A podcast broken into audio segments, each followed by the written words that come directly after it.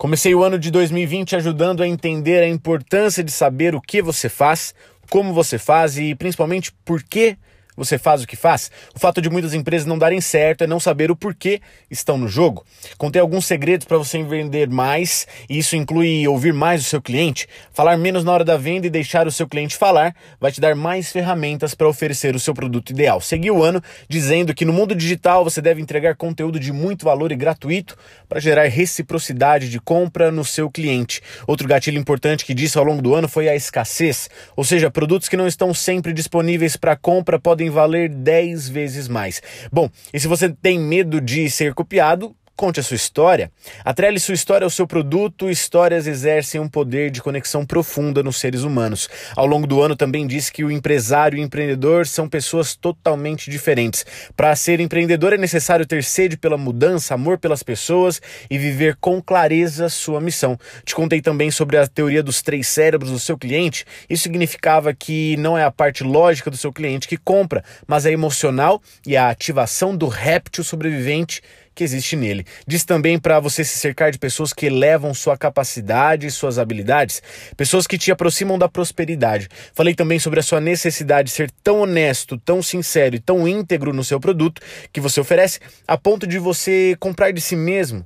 Com o passar das semanas, ainda sugeri que você não tenha medo de treinar os seus funcionários, mas só faça isso se você quiser uma empresa que cresça muito. Já era março quando contei sobre a função dos likes na, nas redes sociais como uma prova de se algo é bom ou não. Conhecido como efeito manada, você pode usar esse gatilho para também vender mais. Em seguida, contei que uma das maiores estratégias de fidelização dos clientes é entregar mais do que ele espera.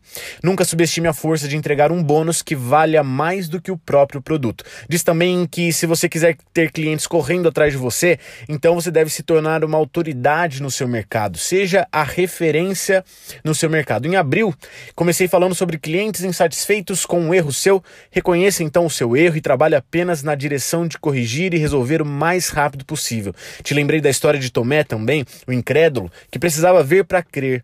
Muitos dos seus clientes são como Tomé, então mostre os resultados do seu produto, prove que dá certo e funciona. Em seguida, fui duro, mas oportuno, ao dizer que você é o culpado por tudo que acontece no seu negócio. Sucesso ou fracasso?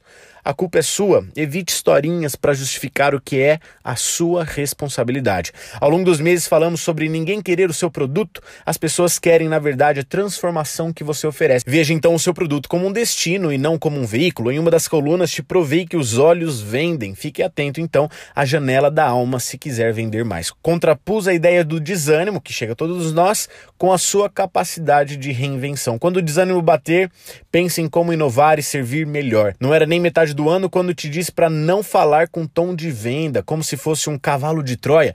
Não deixe transparecer que você está vendendo e muito provavelmente você vai vender mais. Diz também que a empresa perfeita não existe. Então, quanto antes você começar o seu negócio, antes vai poder seguir o ciclo de crescimento de uma empresa que é testar, medir e aprender. Te contei que um dos motivos para empreender é ter propósito. Passe um tempo então pensando nisso, afinal, esse é um dos maiores porquê empreender. Te expliquei que para toda venda existe um funil de três tipos de pessoa: as que não precisam da sua transformação, as que precisam, mas não te conhecem, e as que precisam da transformação e te conhecem. Então saiba conversar com cada uma delas. A última coisa que eu quero te contar é que nesse resumo foi só a metade do ano de 2020. Se você quiser ouvir outras colunas e todas as outras, te convido para ir no site da CBN e pesquisar por Bruno Assunção. Você também vai encontrar esse conteúdo no Spotify, basta procurar por Bruno Assunção de novo. Compartilhe com seus amigos e vamos com tudo para 2021. Semana que vem estou de volta e lembre-se que se tornar extraordinário está em suas mãos.